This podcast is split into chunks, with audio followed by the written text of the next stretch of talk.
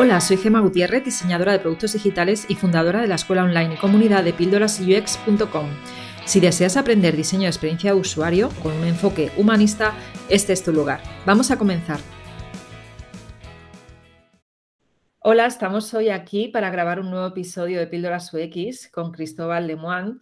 Y bueno, pues este diseñador eh, ya lo he traído antes a Píldoras UX y estoy segura de que lo conoces porque eh, pues él tiene su propio podcast. Cuéntame, Cristóbal, ¿cuál es tu podcast? Bueno, primero, bienvenido y cuéntanos cuál es tu podcast y así también la gente te va conociendo.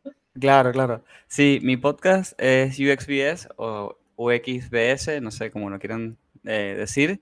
Y también es un podcast de UX y también hablamos de liderazgo y de project management y todas esas cosas que están alrededor de, de lo que sea de la creación de productos, básicamente. Sí, porque tú eres product designer, trabajas para una compañía, no sé si es startup o es más compañía ya. No, es una startup todavía, sí. sí. Bien, y tú hablas muchísimo de tu experiencia, además, en tu podcast, porque no son todo entrevistas, también hablas de tu experiencia eh, trabajando como product designer. Sí. Y quiero contar, pues, que estás aquí porque yo te escribí, bueno, nos hemos escrito varias veces por Twitter, porque yo te sigo en Twitter, en Instagram y tal. Y bueno, pues eh, hubo una cosa que ya fue hace varios meses, creo que fue en noviembre y diciembre, que tú eh, escribiste en Twitter algo así como, eh, no sé por qué se siguen haciendo los user journeys, ¿qué consideráis que es mejor, si un user journey o los just to be done? ¿Tú te acuerdas de aquello? Claro, claro, sí. Sí, porque yo, yo como que me cuestiono todo. A mí no me importa que venga Jared, Jared y me diga tipo, hay que hacer tal proceso, ¿no? Este, para mí creo que todo depende del contexto de la empresa, del recurso, de qué es lo que quieres hacer. Este, y, siento que muchas veces, sobre todo en Latinoamérica, no sé cómo será por allá, eh, tomamos el proceso de UX como muy lineal, ¿no? Tipo, bueno, que conocer usuarios, perfecto. Hagamos use personas, después journeys y después... Y es como, y quizás no hace falta todo eso, ¿no? O sea, quizás eh, se puede todavía pensar en el usuario, obviamente que sí, ahorrar recursos y tiempo y hacer otras cosas, como Jobs to Be Done, por ejemplo, o User Stories, no sé, dependiendo de lo que quieran hacer. Entonces, por ahí viene el planteamiento un poco. Claro, entonces yo, yo lo que yo ya había hablado contigo, ya habíamos grabado algún episodio, yo en tu, en tu podcast y tú en el mío, y yo te decía, pues quiero que vengas justo a hablar de eso, ¿no? Para, porque mucha gente, aquí en España pasa lo mismo, ¿no? Eh, es como que te enseñan en la escuela ya, pues cómo tienen que ser las cosas, luego trabajas y realmente sigues un poco esa metodología del doble diamante y tal, pero los Yo Estubidón yo creo que han venido, que quizás están usando más en las startups, creo yo. Sí ¿vale? Y, entonces la gente que no trabaja en startups no los conoce del todo bien y precisamente por eso te invité, ¿no? Porque quiero que nos cuentes, pues, qué son los, los Jobs to be done, si podrías explicarlo. Claro, sí. Aparte de los Jobs to be done, para que la persona que esté escuchando, son buenísimos como para también destacar en las entrevistas de trabajo. ¿Por qué? Porque nadie los hace. Entonces, eres como la persona que hizo algo diferente. Eso por ese lado. Pero los Jobs to be done son un proceso donde con solamente conocer Em, como eh, solamente con conocer la historia y las tareas que tiene que hacer la persona para lograr un objetivo, ya puedes comenzar a pensar en el usuario y comenzar a pensar en, bueno, ¿qué, qué debería resolver yo? ¿no? O sea, yo como product designer o UX designer, no importa, ¿qué debería estar resolviendo yo? Y lo importante de todo esto es que por ahí no te hace falta conocer tanto el usuario, porque intentamos que hay usuarios que son difíciles de, contactar y hablar y sentarse un rato. Entonces hay, hay ciertas alternativas y una de las alternativas es Jobs to be done. Y siempre el ejemplo que doy es eh, si van a hacer panqueques o no sé, depende cómo lo llamen en cada país, panqueques, panquecas, pancakes, no sé, este, ¿cuál sería el proceso de hacer panqueques, por ejemplo? ¿no? El proceso sería, no sé, entrar en la heladera, por ejemplo, buscar ingredientes, este, partir un huevo, batir la harina con los huevos, yo qué sé, ¿no? Y después llegas al sartén, tiras, tiras la mezcla, la calientas, todo el tema. Entonces, si quisiéramos hacer, por ejemplo, una solución para la persona que hace panqueques, ¿no? Con solamente conocer ese proceso básico de, cómo se hace, ya podemos comenzar a hacer Jobs to Beyond y empatizar con el usuario sin tener que hacer un millón de, metodologías más. Vale, entonces, eh, pero ¿qué quieres decir entonces? ¿Que la parte de research eh, puedes saltártela un poco más o la sigues haciendo igual? No, la seguimos haciendo eh, para que tenga un poco de contexto. En la empresa donde estoy, nuestros usuarios son súper difíciles de conseguir, trabajan en, minerías, en empresas petroleras, y no solamente son difíciles de conseguir por un tema de distancia, ¿no? sino también por, hay, mucho, hay mucha diplomacia y temas de privacidad y procesos, entonces hablar con un usuario es todo, es toda una historia.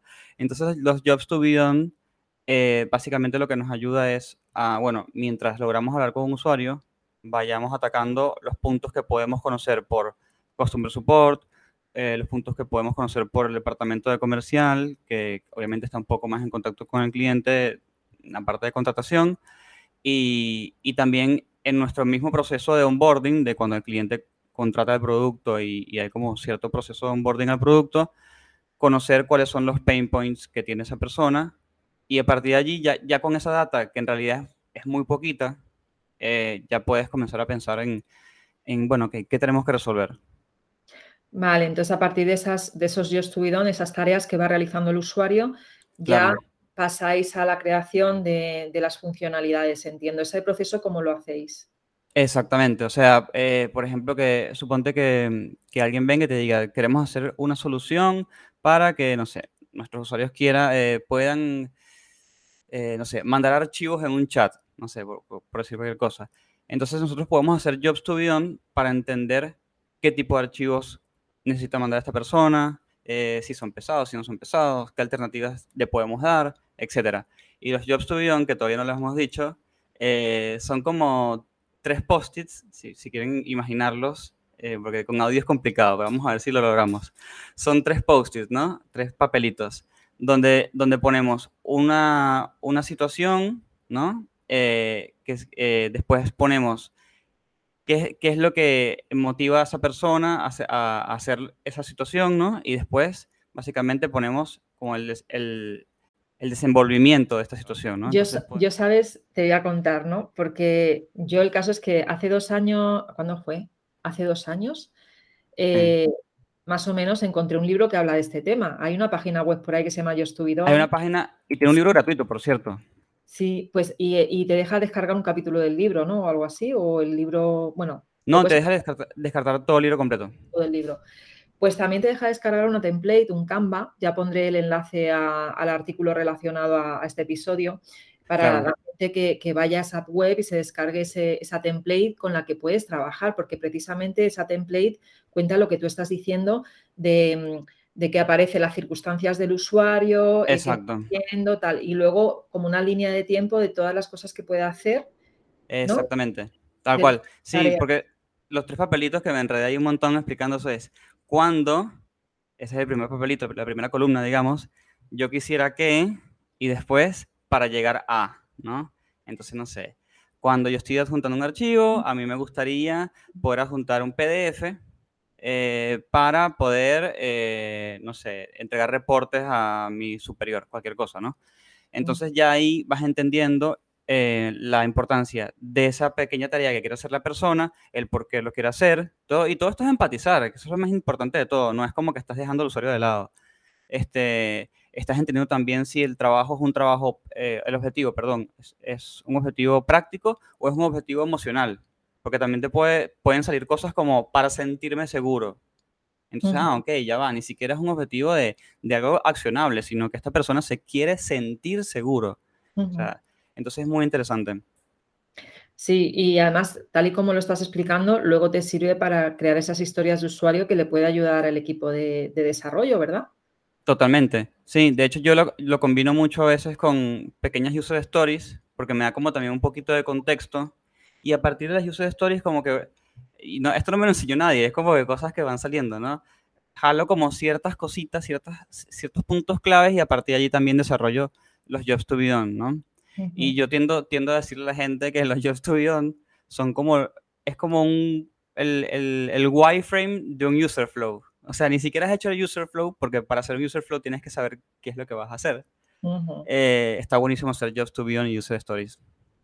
Qué bueno. Bueno, quien no sepa lo que es un user flow, he hablado en, el piso, en, en, mi podcast sobre ello, también os pondré el enlace, porque quizá hay gente que está escuchando esto y es, eh, bueno, pues todavía está escuchando porque quieren aprender y no, y no saben, ¿no? Y es que al final es verdad que en nuestra profesión, Cristóbal, tienes que aprender tanta jerga de diseño y UX Es increíble, es increíble la cantidad de palabras que te tienes que aprender y yo ya, porque llevo muchos años, pero yo lo pienso y digo, si para quien aprenda esto desde cero es una locura.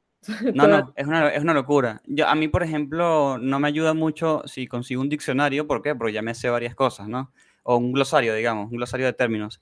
Pero hay gente que sí, hay gente que necesita un glosario porque entrar hoy en día desde cero y entender todos estos términos así por así, olvídate. Olvídate totalmente, poco a poco, ¿no? Eh, yo siempre digo, bueno, poco a poco, ya luego vas trabajando y ya te van sonando las cosas. sí, sí, sí. Ah, de hecho, nosotros también inventamos nuestros propios términos. Por ejemplo, a la Design Review, que no sé si has hablado de eso en algún, en algún momento, yo en, eh, cuando hablo, hablo, por Slack pongo DR, porque para estar escribiendo Design Review todo el tiempo me, me muero.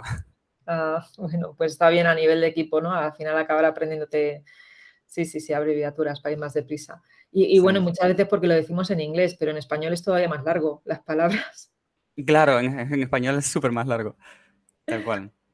Bueno, pues no sé si habrá quedado claro, espero que sí, que son los Just to Be Done, eh, pero bueno, que sepáis que en las referencias pues tenéis eh, el enlace a ese libro del que hemos hablado, también a la template.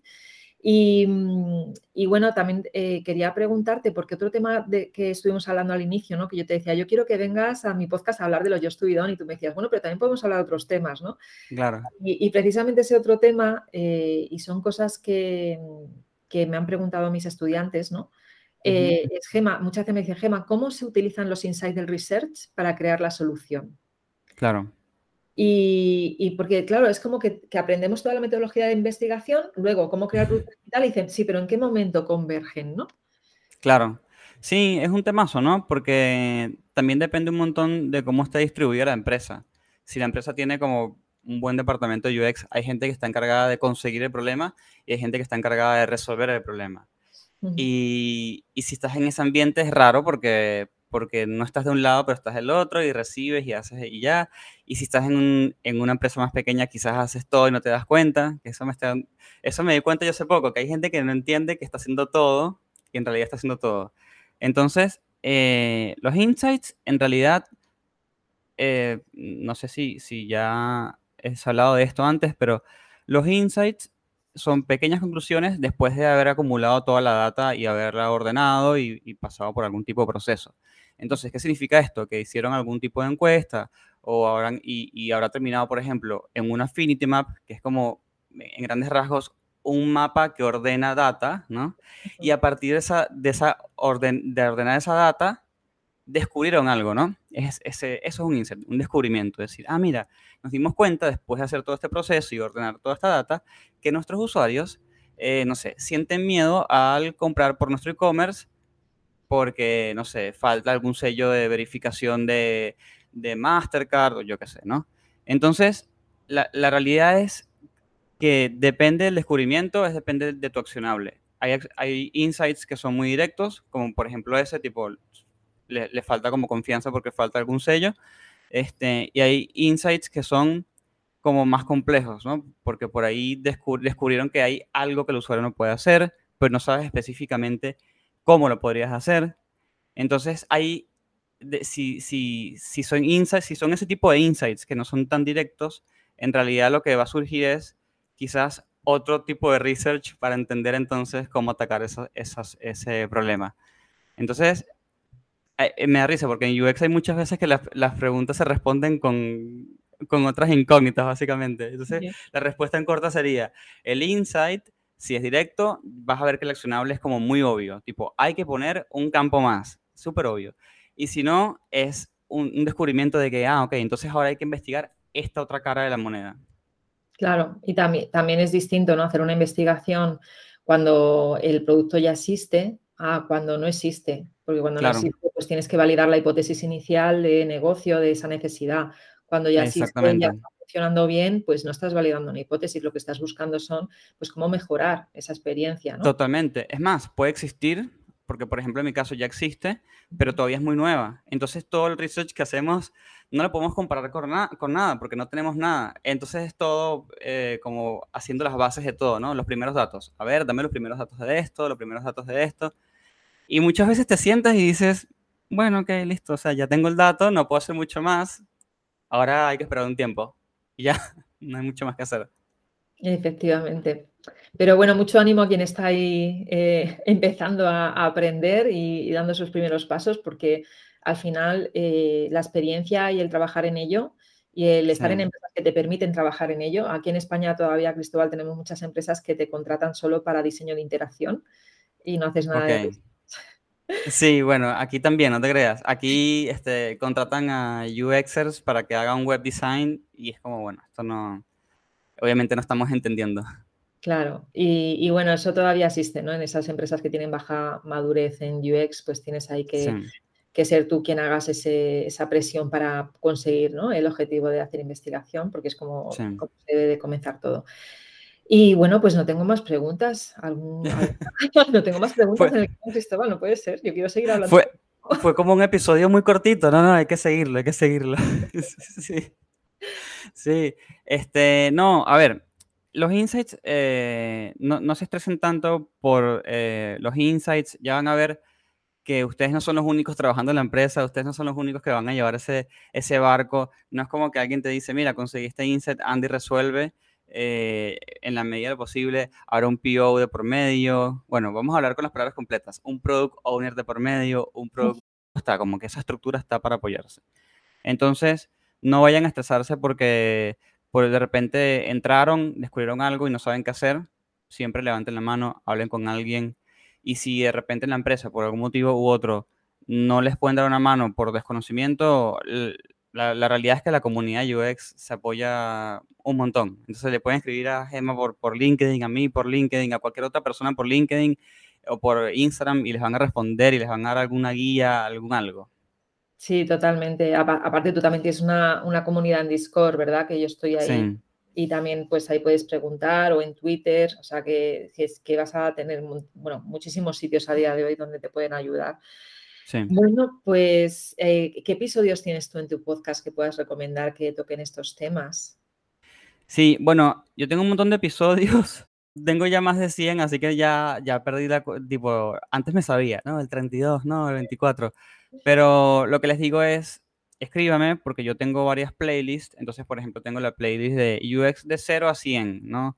O tengo una playlist de research y, están todo, ya una vez ordenaditos todos los episodios que grabé con personas que solamente trabajan en research. Entonces, nada, escríbame. Eh, yo les paso esos links o directamente se meten allí y comienzan a escuchar cosas eh, según el tema. Vamos a hacer una cosa, me vas a pasar esas playlists y las pongo en las referencias. Va, buenísimo, sí, sí, sí. O sea que de repente te escriban 15 personas por LinkedIn esta semana cuando publiquemos. Ay, me encanta. A mí les digo algo, si escuchan esto y me quieren escribir, escríbanme, no hay ningún tipo de problema. Vale, muy bien. Pues ahí tenéis ahí a, Cristóbal también. Pues muchas gracias, ya me voy despidiendo. Y, y, nada, muchas gracias por tu tiempo, Cristóbal. La verdad es que encantada de colaborar contigo, aunque sea a lo largo del tiempo cada X meses ya te volveré a llamar para, para sí, no, por mí feliz. Y gracias a todo el mundo que escuchó. Vale, venga, hasta luego. Si después de escuchar esta píldora te quedaste con ganas de más, entra a mi escuela online de Tribooks, un lugar donde UX designers de todo el mundo aprenden, evolucionan y hacen comunidad